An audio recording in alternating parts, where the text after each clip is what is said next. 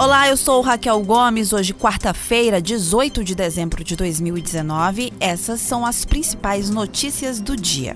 A Marinha do Brasil emitiu um alerta de ressaca do mar com ondas de até 2,5 metros e meio para o litoral cearense. O evento acontece a partir das 9 horas da noite de hoje e vai até as 9 horas da manhã desta sexta-feira. Além do Ceará, o fenômeno deve atingir toda a região entre Touros, no Rio Grande do Norte, e São Luís, do Maranhão. A Capitania dos Portos do Ceará recomenda também que as embarcações de pequeno porte não naveguem e as demais reforcem a presença de itens de segurança e salvamento. O estado de motores e cascos, além da bomba de esgoto do porão e equipamentos de rádio, também devem ter atenção redobrada.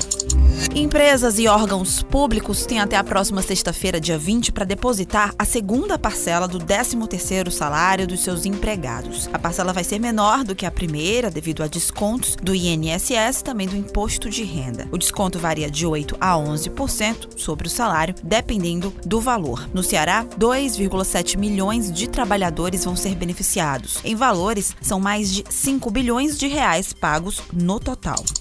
Os profetas da chuva vão se reunir nesta sexta-feira e também sábado para fazer previsões sobre a quadra chuvosa em 2020. Promovido pelo campus de Itauá, em parceria com o campus de Boa Viagem do IFCE, esta vai ser a quarta edição do encontro dos profetas da chuva dos Inhamuns. Os profetas levam em consideração a transformação na atmosfera e no ecossistema, além da posição dos astros. O período chuvoso oficial começa em fevereiro, no Ceará. No site do INPE é possível observar previsões apenas até o dia 29 de dezembro, em que o clima aparece como parcialmente nublado no estado. As médias para Fortaleza são de mínima de 25 graus e máxima entre 31 e 32 graus.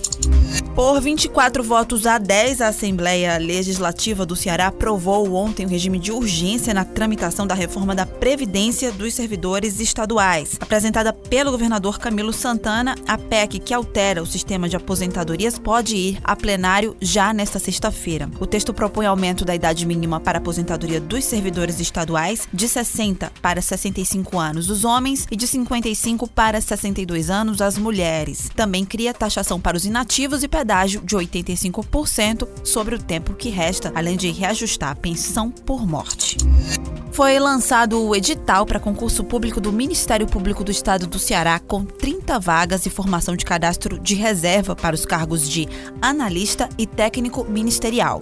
São 13 vagas, mais cadastro de reserva para o cargo de técnico ministerial, que é nível médio, com salário de cerca de 4 mil reais e jornada de trabalho de 30 horas semanais. Para o cargo de analista ministerial, que é de nível superior, o salário é de quase 6 mil reais. A jornada de trabalho é de 30 horas. Para estes cargos, são 17 vagas, mais o cadastro de reserva, que são distribuídos em diversas áreas, como administração, ciências contábeis, direito, psicologia, serviço social, entre outras.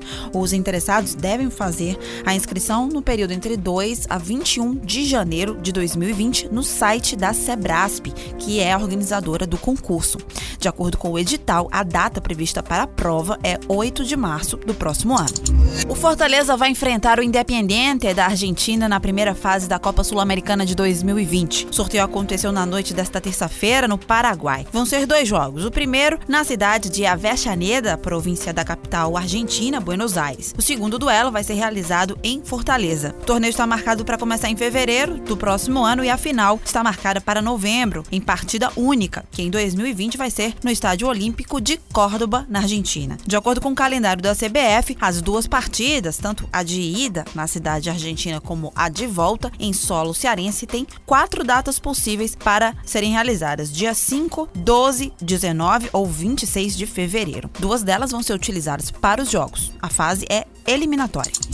A empresa A3 Entretenimento, proprietária da banda Aviões do Forró e de outros empreendimentos, vai ter de pagar mais de 292 milhões de reais em impostos à União. O valor, revelado com exclusividade pelo jornal O Povo, corresponde a sonegações feitas pela empresa entre os anos de 2012 e 2014. Segundo o fisco, as receitas da empresa e a quantidade de shows realizados pela Aviões e por outras três bandas do grupo eram bem superiores às declarações feitas à Receita. A constatação revelação da grande diferença entre o que era pago de fato e o que era declarado foi possível devido à Operação For All, deflagrada em 2016. Uma análise nos contratos firmados pelos artistas e as bandas provou que a maior parte do pagamento dos cachês era feito por fora, minutos antes das bandas entrarem no palco. Essas e outras notícias você acompanha no povo.com.br.